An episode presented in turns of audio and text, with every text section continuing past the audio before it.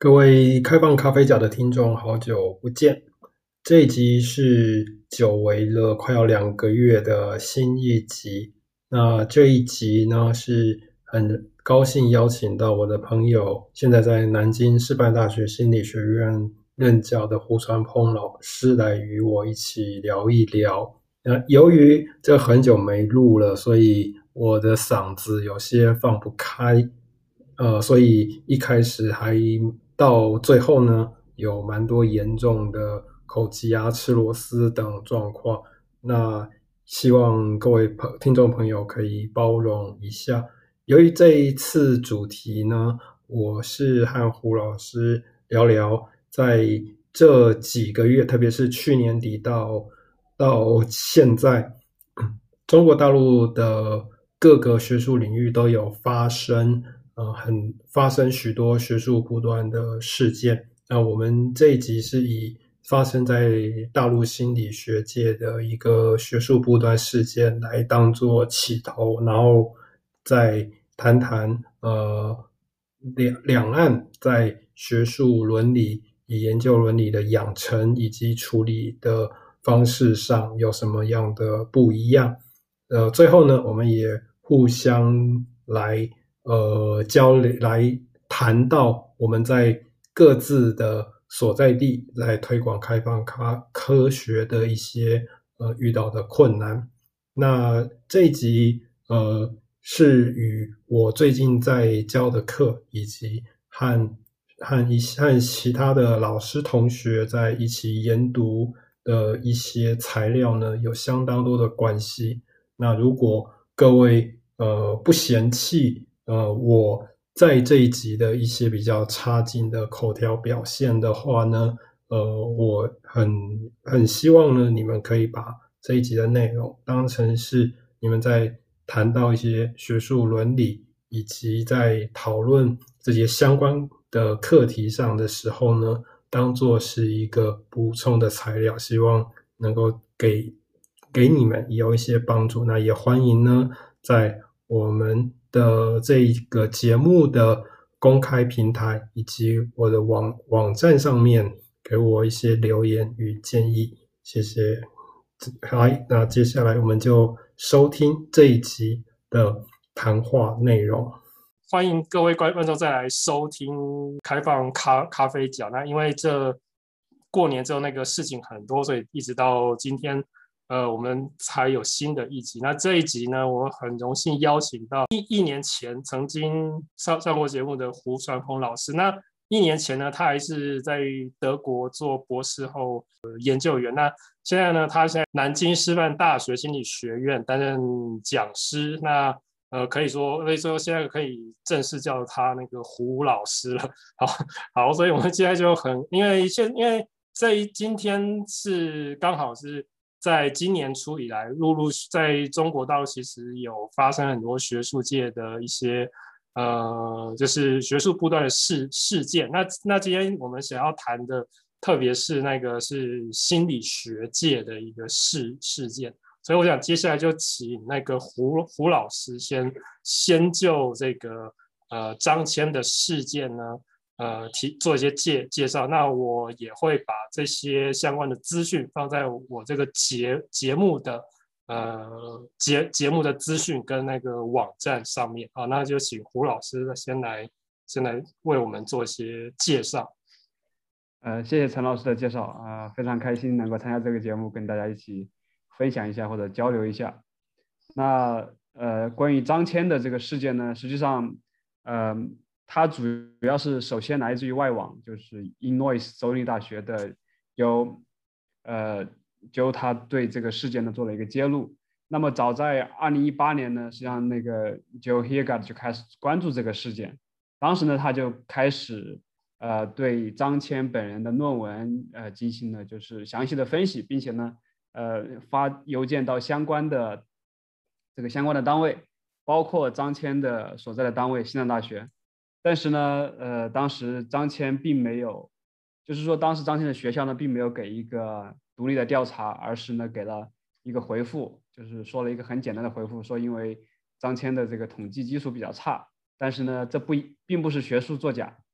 呃，虽然说从 Joe 的这个数据分析来看呢，实际上并不是，呃，是实际上是很明显的，因为如果你，呃，不是数据造假呢，你很难出现这种数据的模式。那么除此以外呢，就是当然就他还做了很多其他的一些相关事件，包括他要求呃发邮件给张谦要原始数据，那么这个是实际上是一个很困难非常大的事情，包括向张谦本人的合作者要原始数据。那么呢，呃，也没有获得，并且得到了一个回复说 "It's a China thing"，就是说这是在中国就是这样。但实际上这是一个非常大的一个 stereotype，呃，或者说是对整个华人的这个学术圈是一个很大的一个负面的刻板印象。因为张骞是一个极其极端的一个个人事件，绝大部分的人都不是这样的。那么除了向原供职的单位、向作者、合作者请求这个原始数据以外呢，呃，就本人还做了其他的工作，比方说他去向杂志的这个主编或者杂志方进行呃投诉。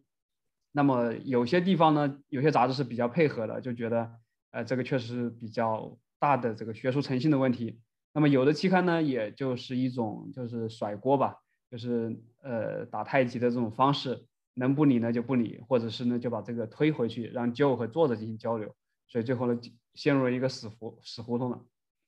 那么在 Joe 的这个最新的一个博客里面，他把整个事件呢，就是说对大家进行了一个介绍。同时呢，他发现了就是凡是他之前指出来的在张骞的论文里面出现的错误呢，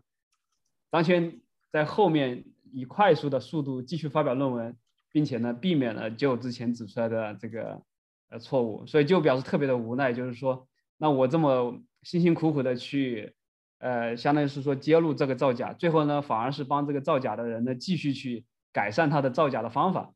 所以他就是非常的可以说有点绝望吧。但我们后面呢，我们这个在大陆这边的这个 Open Talks，就是我们这个 Open Science 的一个 network，我们请 Joe 过来做了一个报告，交流了一下关于就是说他对学术界的这种自我纠正的一个想法。那么他当时其实总体上是比较比较失望，但是仍然呢还是抱着一个很乐观的心态的。那张骞这个事件，就是说他之所以在大陆最近受到比较多的关注呢，实际上是有个更大的一个背景。刚刚陈老师可能稍微提了一下，没有说。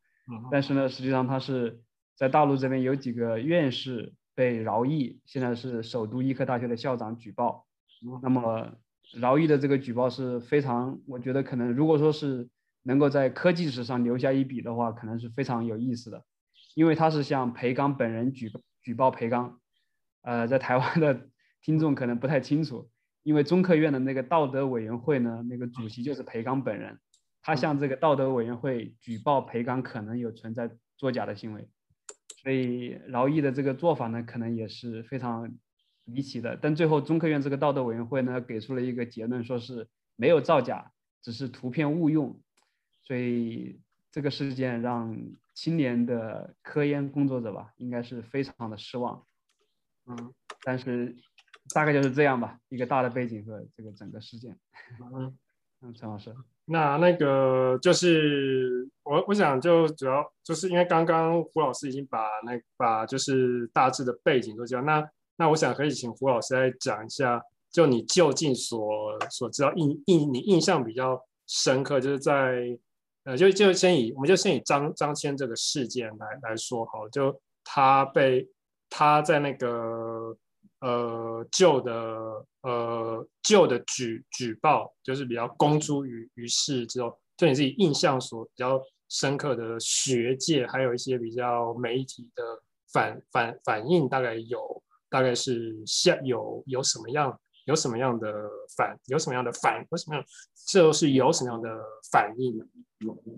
呃，我觉得就我个人关注到的呀，其实官方的反应是比较少的，因为目前绝大部分官方都是对此保持沉默。嗯、那唯一一个在社交媒体上进行传播的，就是大陆的这个知乎的这个网站。知乎呢，有点相当于是英文的这个 Quora，它就是很多人在那边讨论问题。呃，现在很多这个就是年轻的。呃，就是受过教育的大陆这边的人都在上面讨论问题。那张骞这个事件呢，也在知乎上面进行了讨论，并且引引发了很多呃圈内人士吧，心理学、教育学相关的人讨论。但大家呢，就是因为有前面这个中科院的这个道德委的，我们说有珠玉在前，对吧？所以说大家呢也也期待这个不会引起很大的反应。那呃，据 Joe 他最近的反应就是，他后来又向西南大学举报，西南大学没有给他回应，所以他现在有点举报无门的感觉。那我关注到的呢，就是我们最近有一个同行，他把旧本人的这个博客进行了全文的翻译。翻译了之后呢，我们公众号上进行了一个转发，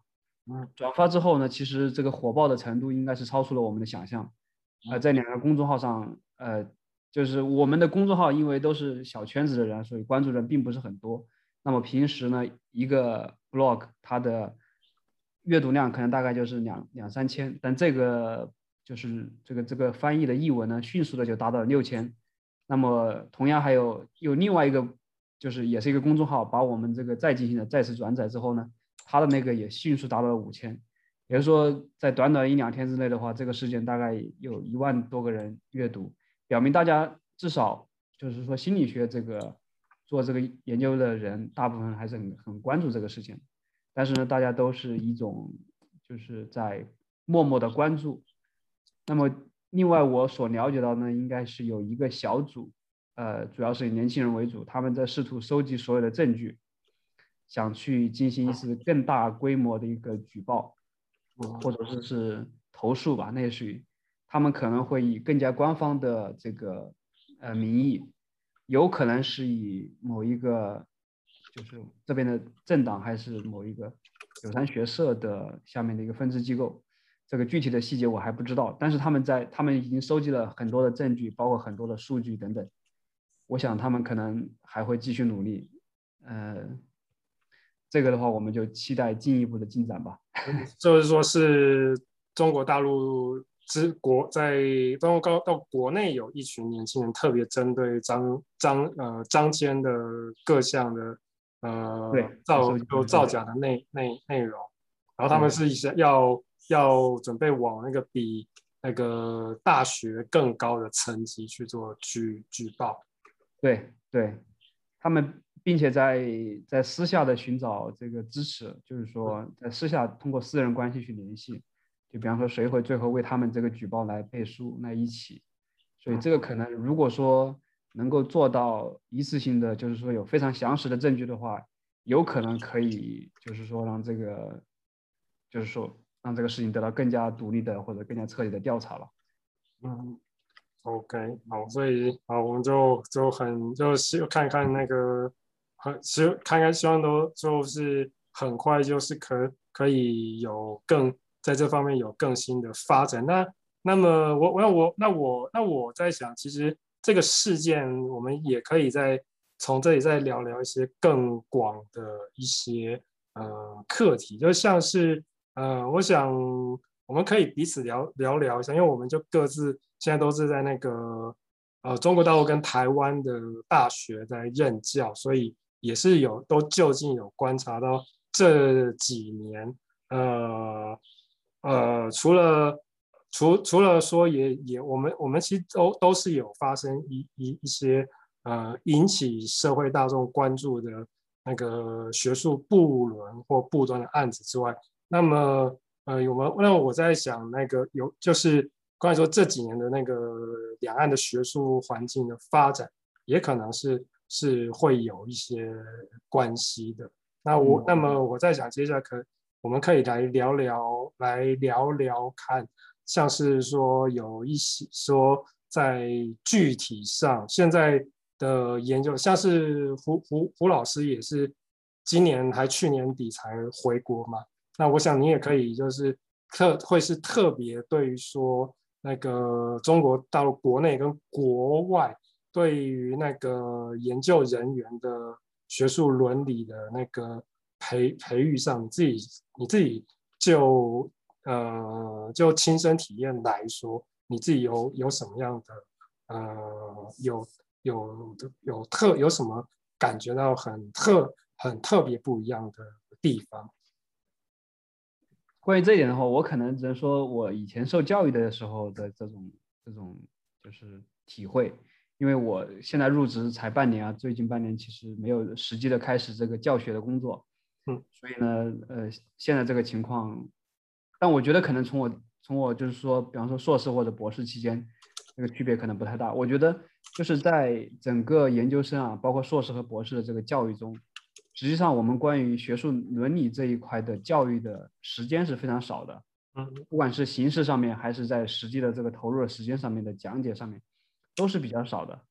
嗯，比方说，为什么我们要重视这个学术伦理，对吧？它会带来多大的资源浪费？浪费，它会呃，比方说，它会这个呃，浪费多少纳税人的钱？它会多少？它会导致多少？比方说，后期更年轻一代的科研工作者在上面某一个课题上浪费时间，甚至某一些结果无法重复，导致这些年轻的研究研究者他们出现心理问题，甚至自杀的事事件。实际上，我们在自己接受训练的时候，对这些消极的后果，对这些问题都很少进行这个就清楚的说明。那么这这类课的话，都是说给你一本书，然后你自己去看，把它当做一种呃，就是条条框框你要去遵守的，呃，并且对他的这个就是惩罚措施的话，其实当时也没有很强调，所以基本上就是属于一个你自己去把控的。按照你自己的良心进行行事的一个，呃，完全是类似于野蛮生长的一个状态。那我来了之后的话，另一点就是说关于这个伦理审核嘛，叫 IRB。那么 IRB 的话，实际上这边的 IRB 的审审核还是比较，呃，就是比较的草率吧，或者说。整体而言还是比较，特别是心理学，我觉得我不知道动物那边，比方说做动物研究的会不会好一点，但是在心理学或者是社会科学这边可能还是比较宽松的。比方说你的这个学术伦理的文件写的并不是很长，至少相比我在德国的时候，他们那个可能要花一一整周的时间来准备一个伦理审核报告的话，我们现在的这个内容还是比较少的，然后审核的过程的话也是比较快的。那我具体的过程，因为我没有在伦理审核委员会里面，所以我不知道他们是实际上的过程是怎么样。但是我感觉呢，就是比较呃宽松的。那么据我所知呢，就是因为我在读研究生的时候，我经历了，比方说有一些学校它是从没有伦理委员会到有伦理委员会的这个过程，所以整体而言，关于人类行为研究这一块呢，呃，伦理委就伦理审查这一块，在大陆这边还是比较。相对来说吧，不够受到的重视不够，所以我基本上 最近在参与一些国际的这种，比方说一些合作，一些关于比方说合作中要注意的事项的时候，我都会反复强调一点，就是对于这种发展中国家或者开发中国家的话，一定要注意，就是说如果是发达国家和开发中国家的研究者合作，一定要注意对方的伦理审审核的问题，因为对方可很可能就是没有这个 IRB 的，没有这个伦理审核这一这一环的。那么有可能会出现一个，就是他会利用这种优势去收集大量的数据，会损害被试的利益。因为我有听说过，比方说做老年人的研究，有些人就直接去到养老院，通过这个养老院的管理人强迫老年人参与实验，是强迫老年人参与实验。嗯，我晓得。这个我我听到之后，我是觉得非常可怕的。其其实就张骞这个事情，我刚好也在上次我有参加那个就在 Open Talk 的分享，那时候我有想到，只是时间有限来来不及问，因为张骞受有争议的论文都是跟那个电玩的那个成瘾好像有关系。那我在想这，这会这他其实可能很他的案子可能也有牵涉一些像你讲的这研究研究，因为我知道其实在中国大陆是。其实，在世界各国也都是有这个青少年电玩成瘾的问题。在中国大陆，因为我自己几年前有看过纪录片，呃，是台湾这边的电视台放的，就是中国大陆其实有也成立蛮多那种，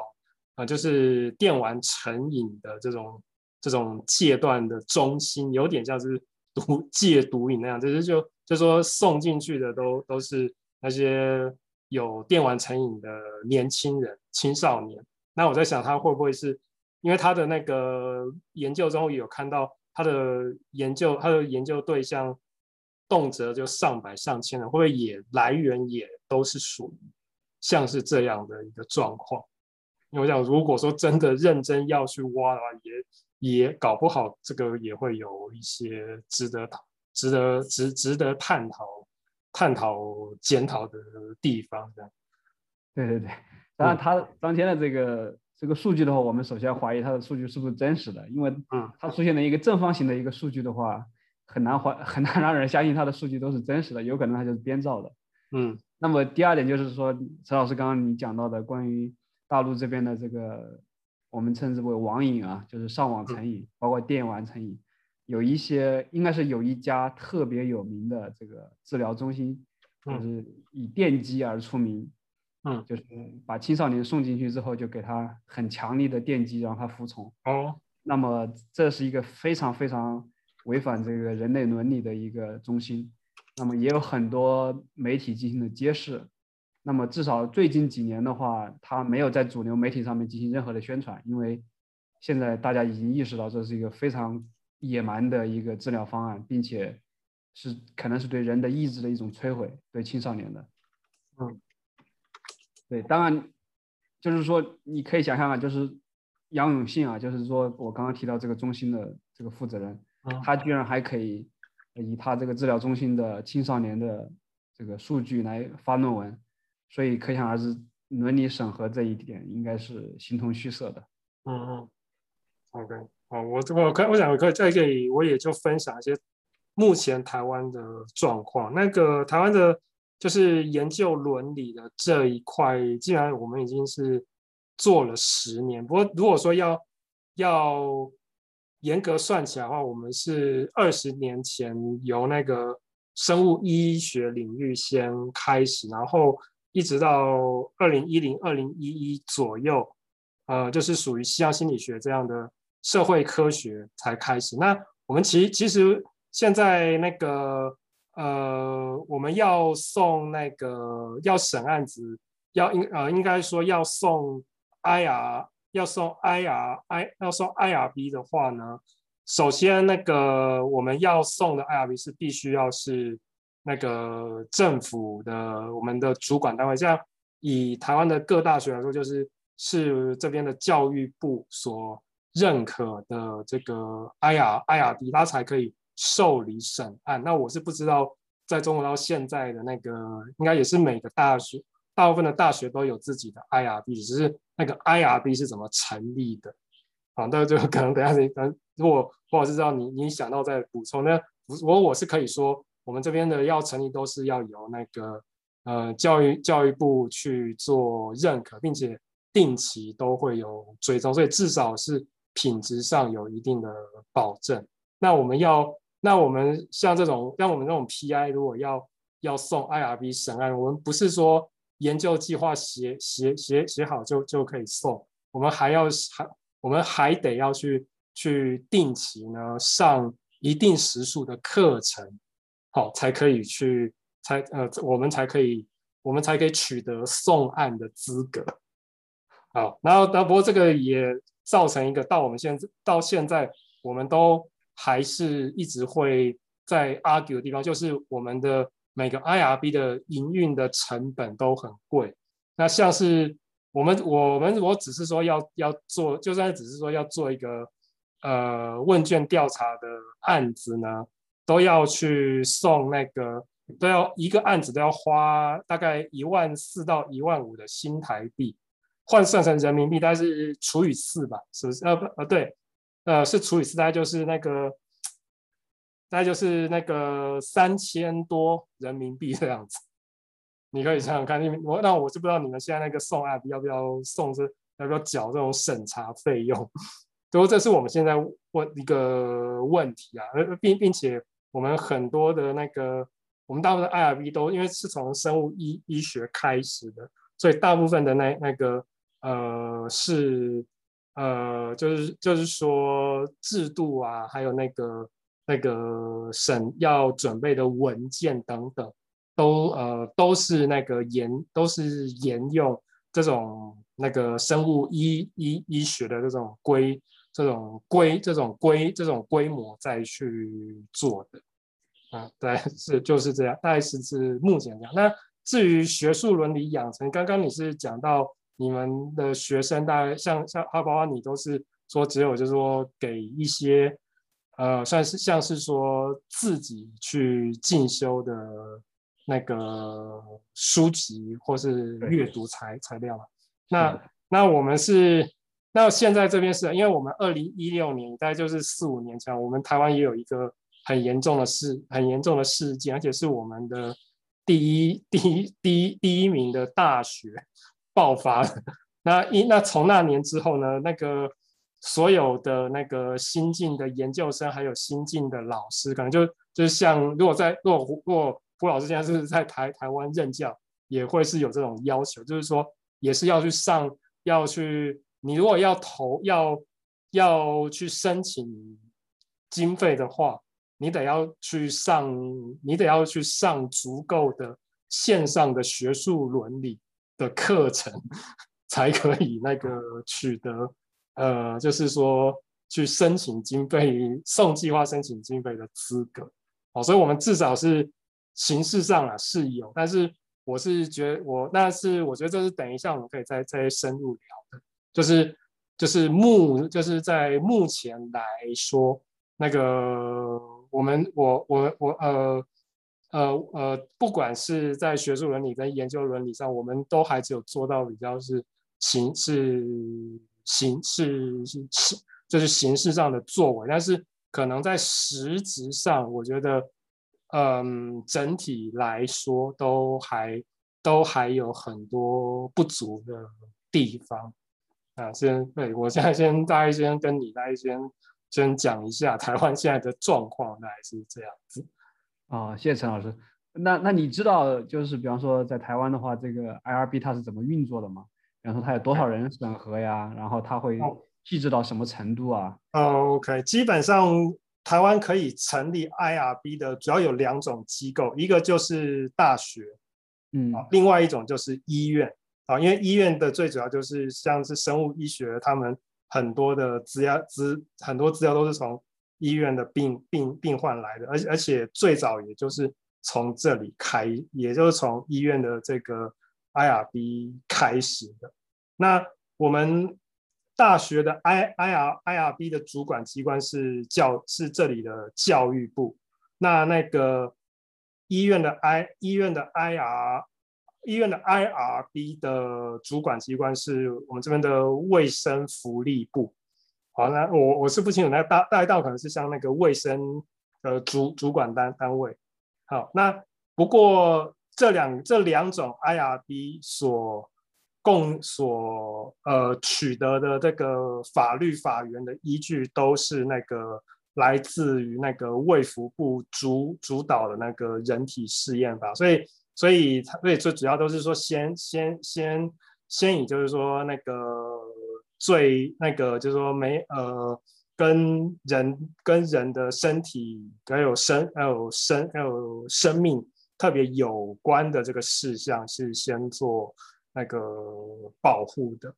好，那呃，所以那这也是因为那这也是那么。呃，每一个大学或医院想要成立 IR IRB 的话，都得要先都得要提出一个规划书，向他们的主管机关，就是卫生，就是卫就是卫卫生福利部或者是教育部做申请，然后那个上面的主管机关，呃，经过审核后，然后会再用那个会让那个要成立的大学或医院先试办个一两年。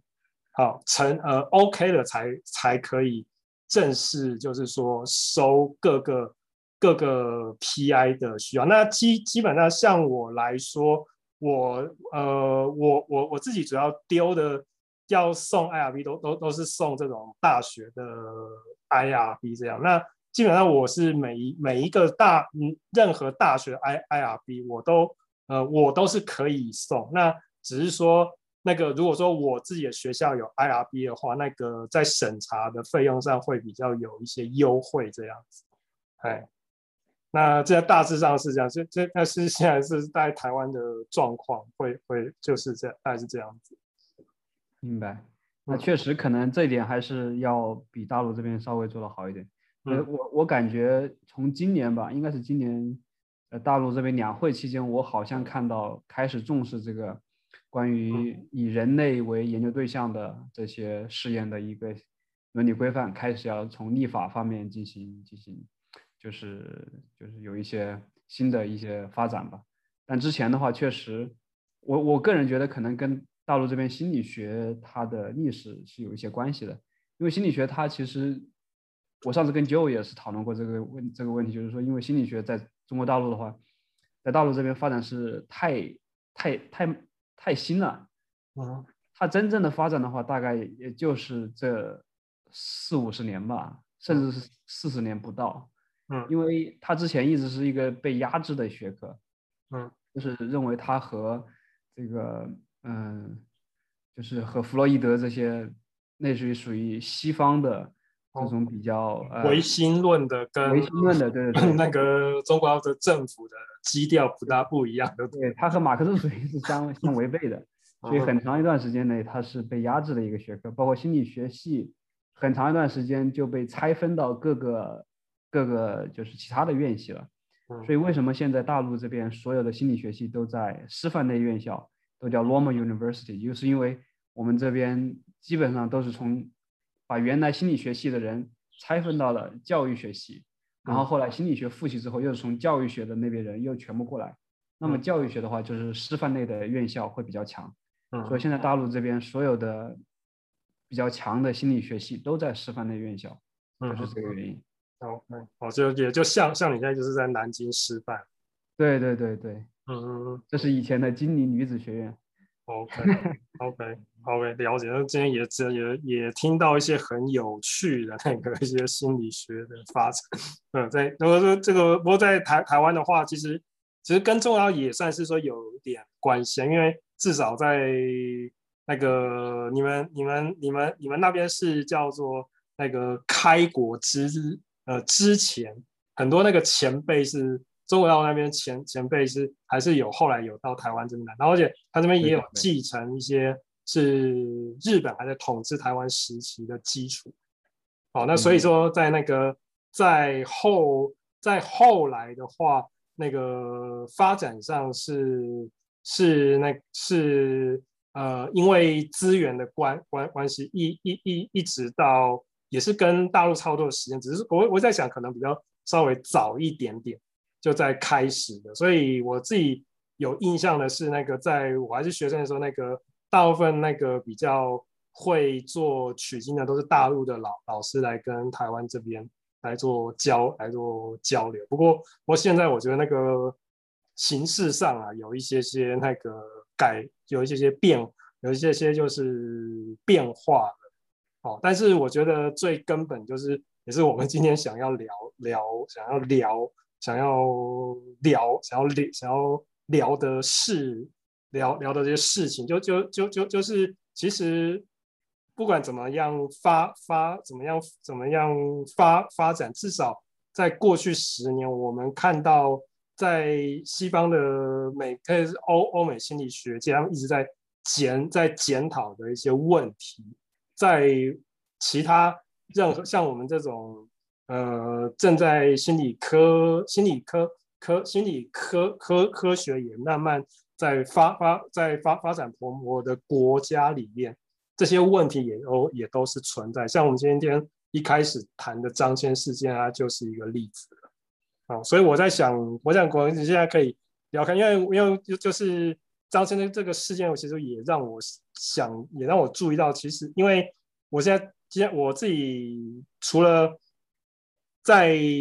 上课，好，还有包括在带带在在我这里的那个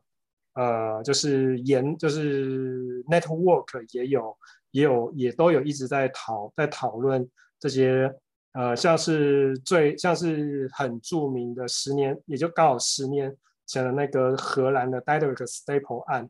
那比较近一近一点的那个。美国 Cornell 的那个 Brian Wansink，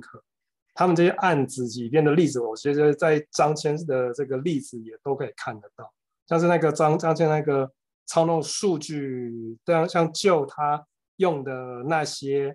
呃，他用的那些挑出呃有问题数据的工具，其实这都是因为经历了 Stable 跟 Brian Wansink 所发展出来的这些工具。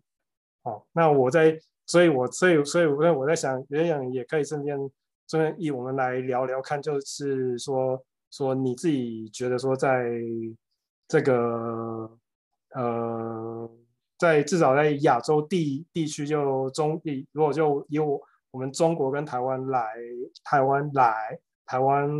来台湾来说呢，就说为什么呃同样都是发生这些事情，那为什么会有不一样的？的这些，目前看看看，目前呃看起来呃不大能够重现当年像 Daedalus Stable Daedalus Stable 案爆发后，在欧美开始有很多人就很多心理学心理学者会会那个要注意到要呃要。要往要要呃要呃要将心理学变得更开放、更透明啊？那你觉得那个有什么样差？有这些差异的可能性的因素有什么？对，我想我们就可以来来那个来聊，来就这个来稍微聊聊看，交流一下。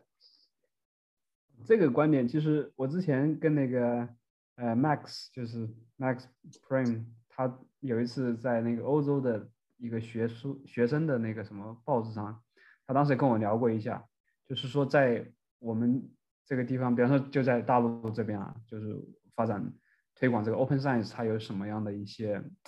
就是大氛围上面的一些问题。我个人感觉啊，我这纯粹是我个人的感受啊，不一定是真的。嗯，我就是感觉整个东亚文化都会有这种集体主义的这种呃文化在里面，所以我们的这个社会是很紧密的。嗯，所以这就意味着，尤其是在心理学这么一个小圈子里面，就因为我们的这个研究人员特别少，大家其实你在你做心理学研究做一段时间之后，可能差不多绝大部分人你都认识了。所以在这么一个很小的一个一个 community 里面，你其实你想做出这种很大的这种挑战或者是这种革命，我觉得其实是难度比较大的。嗯、呃。因为是一个熟人的一个一个圈子，那相相比而言的话，西方它会不一样。因为我们当我们说西方的时候，它其实包含了很多个国家，它包含了美国、英国、德国、法国、荷兰，对吧？就是包括西欧这么多国家。它这个有什么好处呢？就是说，假如说我是一个德国的研究者，然后我发现了你荷兰的一个研究者，你做的不对，那我可以我批评的时候其实是没有什么太大的顾忌的。或者说，这个顾忌要比在同一个国家里面相互进行批评，大家可能是好朋友，或者说是好朋友的好朋友、朋友的朋友这种去批评的话，会更加的困，就是说西方还会更加的容易一些。那么加上呢，呃，就是东方我们整个是有这个集体主义的，这个我我不得不承认还是存在的。那么这个集体主义文化呢，会让人更加难以去批评这个自己的呃相熟悉的人。所以我觉得这是一个很大的一个掣肘的因素，所以呢，它会，就是如果说这个 community 它它整个向一个不好的方向去发展的话，你你整个你靠个人的力量，你有的时候是很难把它扭转过来的，啊，因为 你你当你想说什么的时候，其实你很可能会被，就是会被你的声音会被压制住，但是最近几年呢，我觉得其实有一个好处就是说。这个 community 在变大，嗯，就是说有很多呃，他没有接受心理学本科训练的人，也就是在在大陆这边，他们进入到比方说做神经科学、做认知科学，那么他们呢，就是说，嗯，原来的训练可能就是跟心理学的呃这些人就不太不是一个一个套路，所以当他们来重新再看这个心理学的研究的时候，他们会觉得你这个研究好像不太靠谱。那么他会用他自己的方式来去表达这种对心理学的这个研究范式的不满，嗯，呃，当然就是说，即便如此啊，但是这些人还是比较少的，但就是说有这些比较少的人的存在呢，所以说在至少在大陆这边，我在这边推广这个 Open Science 的时候，我感觉阻力重重呢，但是也并不是说呃严丝合缝的完全推不动，嗯，就是当我想推的时候呢，只要我不断的去努力呢，还是能够去做一些工作的。所以，嗯、但是就是说难度要比在西方要大。比方说我在推特上面，我可能可以比较自由的去批评，但是在中文的媒体里面的话，我可能就会更加谨慎。嗯，对。哦，就是同样同样都批评一个事情，在推特上面讲的会比较放得开。对对对对，即便是比方说呃批评国外的同行，比方说嗯、呃、也也会你会获得，比方说。呃，假如说你发现某一个人他他的数据有问题，对吧？嗯，这个时候其实你在推特上讲的话，你会得到很多支持。嗯，但是如果说在中文的媒体上面讲的话，你获得的支持可能只是匿名的支持，大家不敢公开的为你为你发声。就比方说前一段时间饶毅那个事件，饶毅他已经是首首都医科大学的这个校长嘛，但是当他在揭露这个造假，或者说他对这个造假有怀疑态度的时候，实际上公开站出来。支援他的人是非常少的，公开写文章，就是说我我觉得劳毅就是对的，你们比方说你这个中科院你应该去展开独立调查，嗯，没有这样的声音，几乎没有这样的声音。嗯嗯，就是如果中就是那个中科院之外的学者要去批评中科院里的学者，他们的阻力还是还还是会，因为中科院主要是至少。很像是它，它是主要是大陆算是第一级的研究机机机构了，只要是没有办法，好像就就是说有国家在撑着，就就是比较不能够经得起起其他人的批的批的这种批判的状况这样。我觉得主要是可能大部分人都是嗯，怎么说呢？就采用一种就年轻的一辈就是在网上支持。但是说我公开的以个人的名义写一个公支持的一个，比方说一个文章或者一个评论，这种是非常少的。嗯嗯嗯，我我看到的只有一个中央党校的一个教授写了一个文章来支持饶毅。嗯嗯嗯，这是我唯一看到的。那么其他的话都就是他们可能在心里面默认的是说饶毅做是对的，但是呢也没有公开的去支持。这可能就是一个现象，就是在大陆这边，你可能做一些某一些事情的话，可能有很多人觉得你是对的，但是他们不会旗帜鲜明的站在你这边，呃，来支持你。嗯，OK，了解。那这也就是他们，那这个我在想，这这个也是在台湾这边的状况，也是有，也是有些相似的，在。在如果说在发生这这这种这种案件的话，也通常那个呃来自个人的批批批评，反而是是那个人好、哦，我们也就是西方所谓所西方的，如果这一方面都叫做吹哨者，对吹哨者的那，对是这种呃自己公开身份的那个吹呃。这些吹哨者呢，他收到的批，他他他他被批评的力道可能会比会比他本来要去呃批批批会去那个批判，或者是真正有犯错的那一个那个人收收到的批评还来得多。对，那个其实也。也，这也其实也也，如果说再放更远点，放更大一点，那个呃，日本跟韩国发生的过去几年发发生的这种伦理事件，好像也是有类似的样子。对，我在想，这可能这会不会这个这个，我想这可以就顺势，也可以就是谈到我们，你就是我们现在，因为我们都是在各自像在各自的机构或岗位上，就是。在做在在做这种推动开放科学的一些算是义工吧，哦，那个有碰到一些困难，就就最后我们我们可以来来稍微来互吐一下苦水这样子，对，然后好，我们可以这样就借此来去聊聊看，两人就互就互相来吐来吐一吐苦，吐一吐我们各自碰到的一些那个呃困难，或是苦，或是或或是觉得。觉得可以，觉觉得觉得可可能没有办法凭我们一人之力在在做的一些地方有有有是是哪有什么样的一些关键的？嗯，我我我顺着先先补充一点，就是关于你说日本和韩国的，我觉得最近大陆其实参考很多文章都在转日本那个 RIKEN 理化所，他们当时处理那个小宝放晴子那个事件。嗯，那么因为那个事件处理的非常透明，所以说大家觉得 RIKEN 做的非常好。嗯啊，很多人觉得在大陆这边应该借鉴 RIKEN 的这个制度。嗯，呃，我个人感觉就是说。也大陆这方面确实这个制度还不是很健全，没有一个很完善的纠责制度。那就是把刚刚那个话题聊 聊结束。那说到这个推广的困难的话，嗯，呃，我觉得就是就就怎么说呢？呃，如果说是单纯的做工作坊，去做方法的这种工作坊，非常受欢迎。然后。啊，就比方说，我在这个心理学大会这边，大陆这边心理学大会每年它会有一个，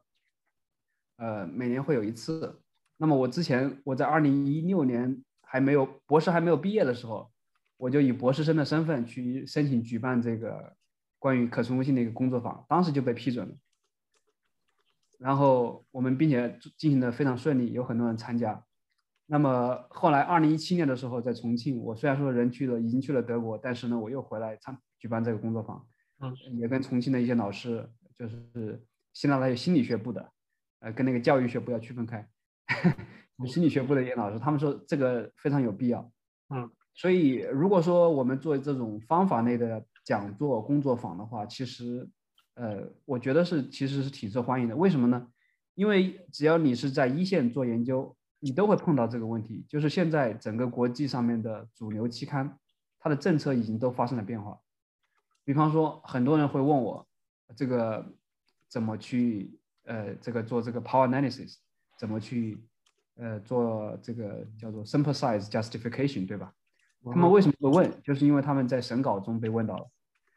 那么当然在审稿中他们会问到很多其他的问题。那他们其实或者说很多大陆这边同行，至少我感觉到的。他们其实已经开始感觉到这个政策变了，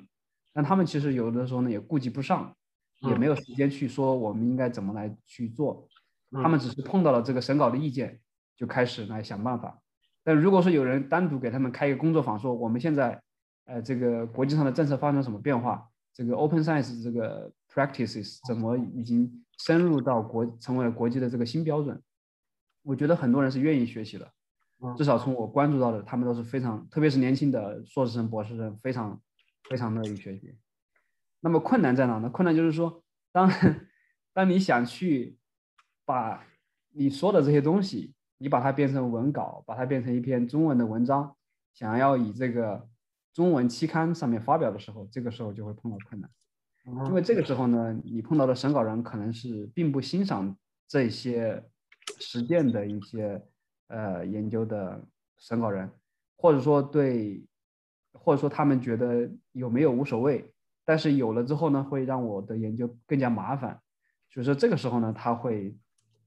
有比较，呃，就是说有一些反对的意见，所以假如说这个稿件正好碰到这些同行手里面的话，那你就会比较困难。那本质上讲啊，就是这个审稿的过程其实是跟英文投稿是没有什么区别的。你有的时候也会碰到一些很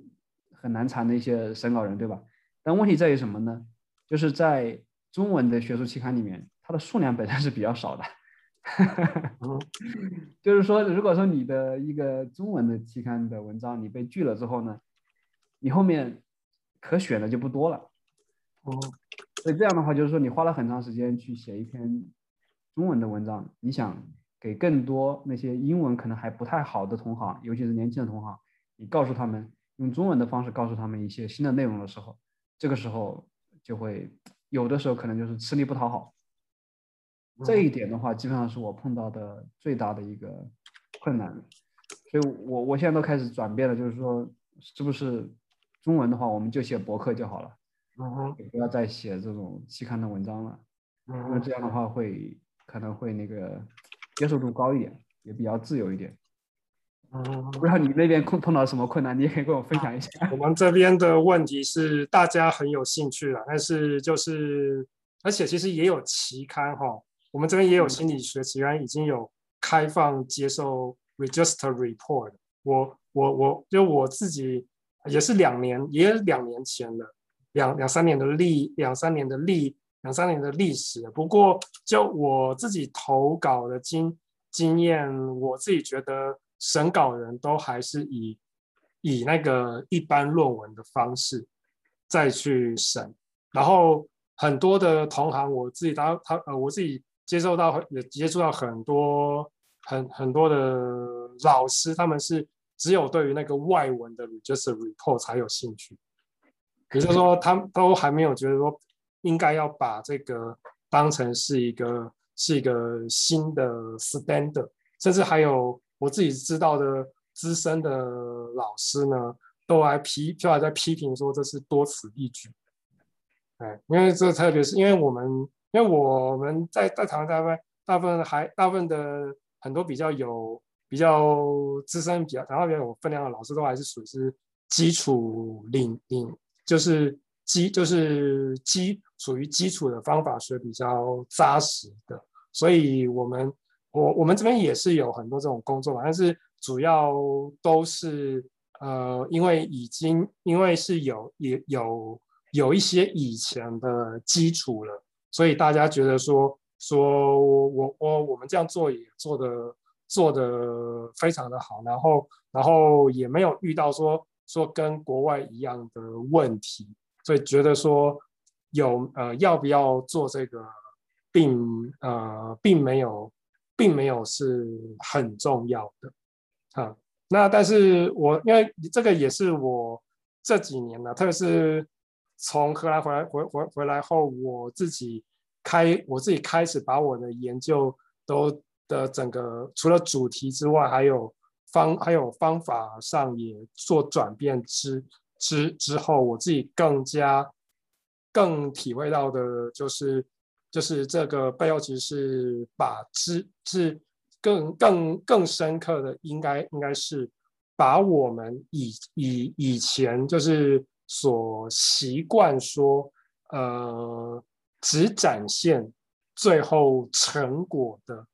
这个方式呢，把它变成说，从一开始就将我们要做的方式，把它完整的透明化、公开出。出来，其实这个关键在于说，要要让之后我自己跟其他人可以说再一次重置、重现我的发现的过程。好，那那么呃，这目前来说呢，呃，我我我自己我自己跟在这边跟那个其他台湾比较有兴趣的老师交流的经验哈，大家都是。对，这很认同，也对，也是很有兴趣。但是真的跟他们说，呃，只说可以尝试去做做做看看。那他们光光是要把自己的资料给 open，就碰到他们就已经，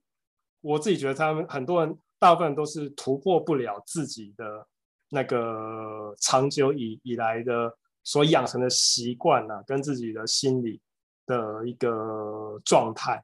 好，那所以我，我自己现在觉得说比较重要的是，可能就是要从那个呃学生开始，但是比较可惜的是，我这里是在一个小很非常小的学校，然后那个又没有，然后我们系又不重视这个这种那个比较基础方法的这个部分，所以我我我，所以我现在就是就就是说，直接我是因为因为因为我我我我我我现在那个。嗯，包括那个任何从那个实验的计划到最后的分析，都是要用那个 R Markdown 去做的，所以我就，所以他就直可以直接做透明化。那我现在就是连那个教学都已经把它给融入进来了，对，我甚至连那个 Jasper Jamovi 都没有拿来教，只是直接教学生直接用 R Markdown 来写报告跟作业，嗯。对，然后这个一嗯，你在教的时候，比方说他那本科生是是主要是本科生吧？对啊，他们会感觉很难吗？呃，那个那个走，呃，第一堂课之后就走了一大半了，我课还课还课还没有那个倒掉了，所以我就坚持下去吧，就试试就，因为现在就是是说连那个台湾那个最大的那个心理系呢，他们有老师在尝在尝试，但是第一年就被学生投诉了，但是我后来看呢，他的方法是他没有知他没有先教。先教学，他的他的方法是，他是就是照着我们我们写我们学程式设计一步一步先开始。那那么，因为我是跟在 SIPS 还有跟那个 PSA 心理科学家都是有接触到一些国外的老老师，发现到有老师就是直接就是说用那个先教同先教学生从。从用啊 Markdown 写呃写呃写自己的一些简单的报告开始做，所以我就想到可也也也许可以用这种方用这种方式来去教，而且现在那个 R Studio 有我呃我是不知道大大陆有没有有没有，因为在台湾是可以很 free 的去用那个 R Studio 的云端版，所以学生现在也不必说拿。我的电脑不能够装 R Studio 来做理由来逃避了，我就我也那个 Cloud 我就可以请学生就是自己的作业做好，我就再上去帮他们挑问题就好了。哎，大陆这边可以用那个 R Studio Cloud。OK，那你也可以试试看的，因为那个对，因为你我我我之前也有我自己过年前也才也才准备也才刚刚好把我自己。呃，做的一个呃，就是从国外的那个他们的公开的教材所改过来的，就把它改，先把那个练习题改成中文吧。啊、我是希望说由这个来开始，因为我在想，就是说是要在未来吧，很，英语是现在就需就已经需要，因为现在也是人工智人人人人工呃人人工智慧啊，资料科学当道，那个心理学。已已经已经正在面正在面临那个这新一波的那个更新了，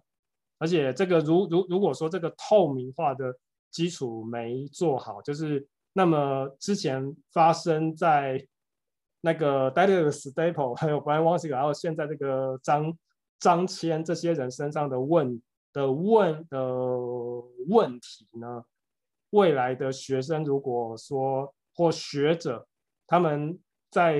他们没有他们那个呃，在学习中只是超捷径的话，难保不会就是变出新新就是更新的那个学术不断的状况